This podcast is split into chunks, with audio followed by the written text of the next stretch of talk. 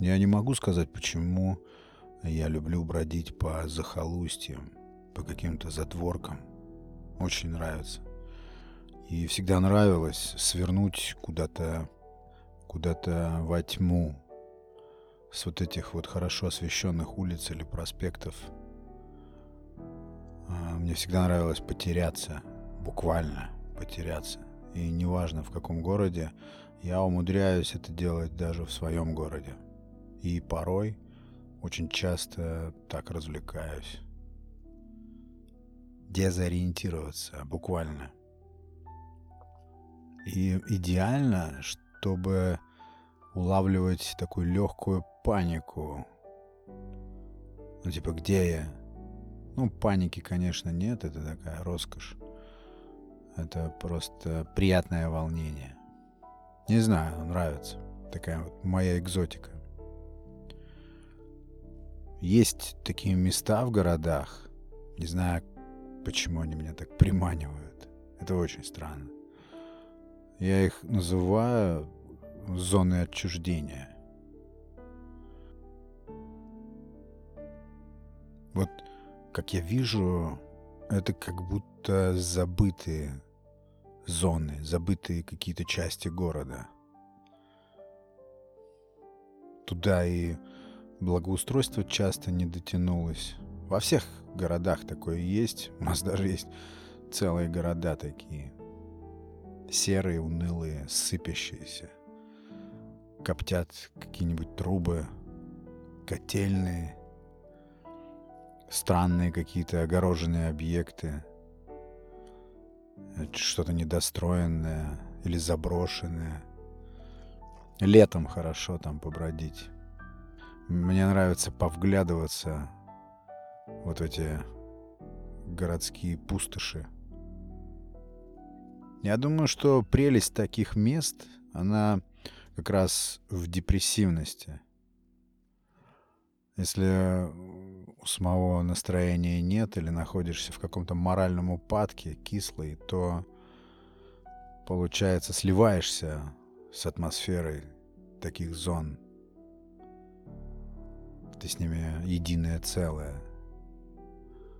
И наоборот, если на душе светло, хорошо, то кайфуешь от того, что контрастируешь с духом таких мест –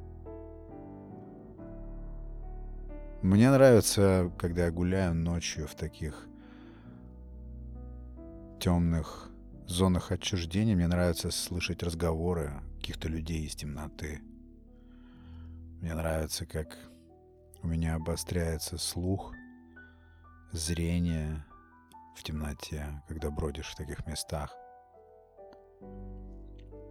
Мне нравится вслушиваться именно в тон разговоров людей, пытаться разобрать слова, суть, а, каковы эмоции. Или вообще бывают в таких местах какие-то балаганы слышатся. Когда проходишь мимо, бывают разговоры приглушаются, возникает такое замирание, изучение, кто идет, куда, зачем – я думаю, что энергетические эти места или зоны, как я их назвал, гораздо сильнее светлых мест, как это не парадоксально. Вот этих мест, которые близки к центральным артериям города. Я вспомнил, не знаю почему, но такое впечатление у меня было однажды. Я шел по поселку одному, и такое наблюдение сделал. Это была не ночь, это был просто поздний вечер. И поселок был полностью во мраке. Естественно, никаких фонарей там в помине нет. Но вот я клянусь, я не увидел ни одного дома, где горел бы свет. Поселение зомби. Пару раз только встретил, не знаю, мерцание телевизора еще атрибутами вот этих зон отчуждения, этих странных мест захолустных в городах, являются какие-нибудь заборы с колючей проволокой, стены кирпичные, странные какие-нибудь строения непонятного назначения.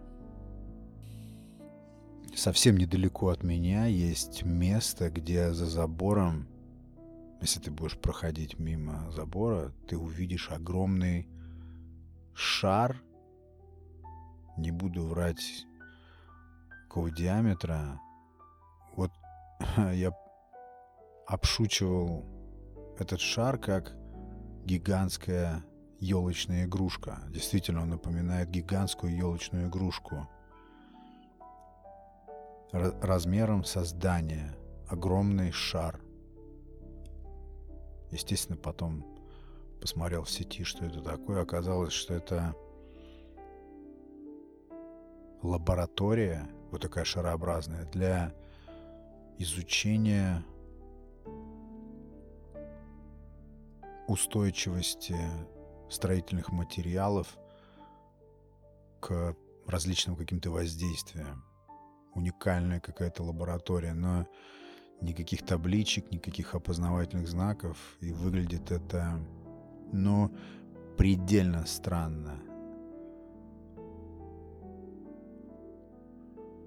Какие-нибудь огромные ворота, за которыми, как правило, ощущается чье-то присутствие – там всегда кто-то есть. Такой же настороженный, как и ты. Особенно мне нравятся вот эти стихийные тропки. Не асфальтовые, которые проложил город или людей, а тропы несанкционированные, которые ведут напрямую. Таких много. Люди всегда знают, как пройти оптимально, напрямую. Мне это тоже нравится.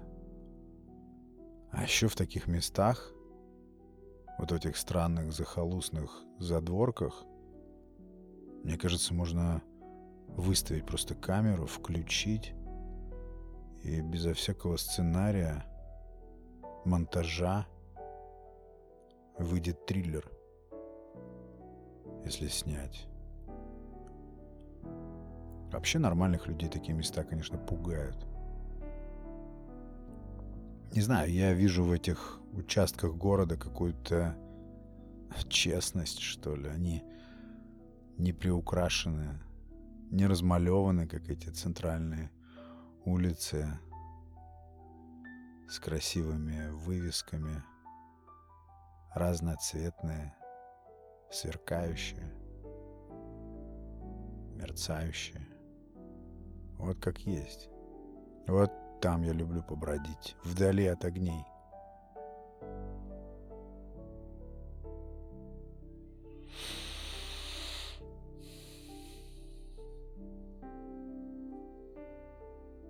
У вас бывали мысли, что места могут быть одушевленными?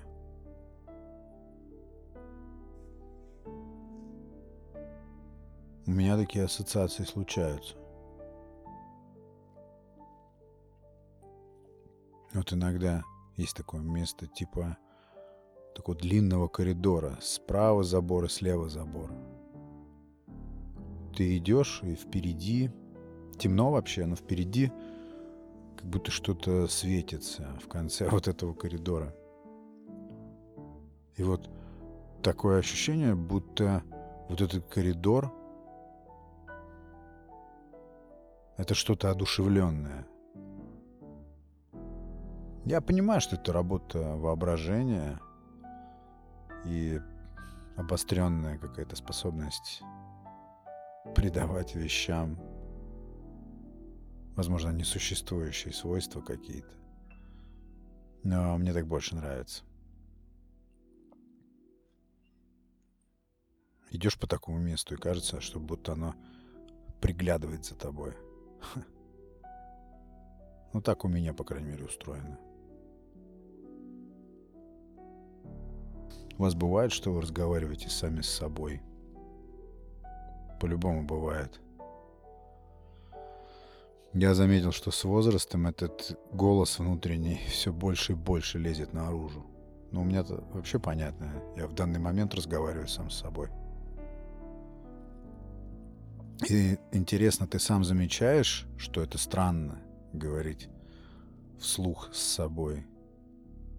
Ты сам замечал за другими?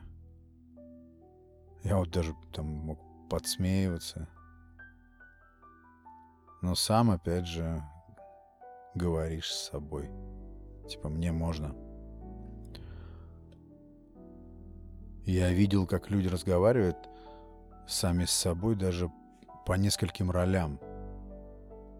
Даже вот с, с разными интонациями, как в театре. Такое вот видел. Наверное, вы тоже встречали. Я вот думаю, от чего это происходит?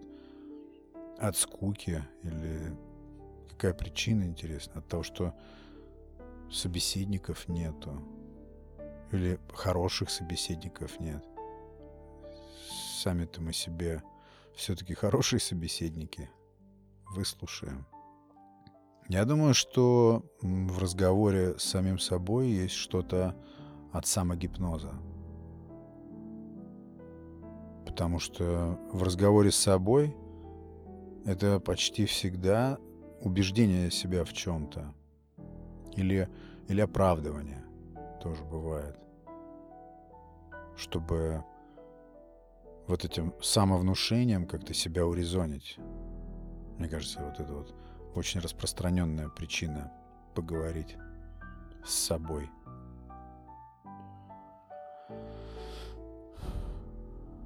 Почему, интересно, нам так важно проговорить что-то вслух для себя?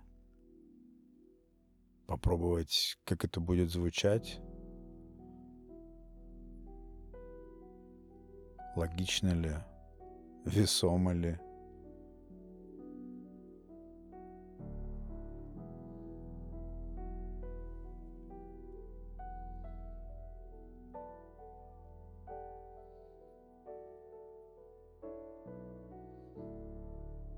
Вот и сейчас я понимаю, что говорю себе,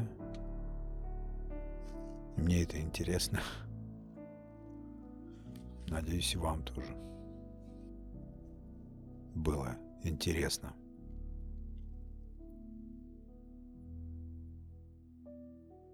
Ну, пока.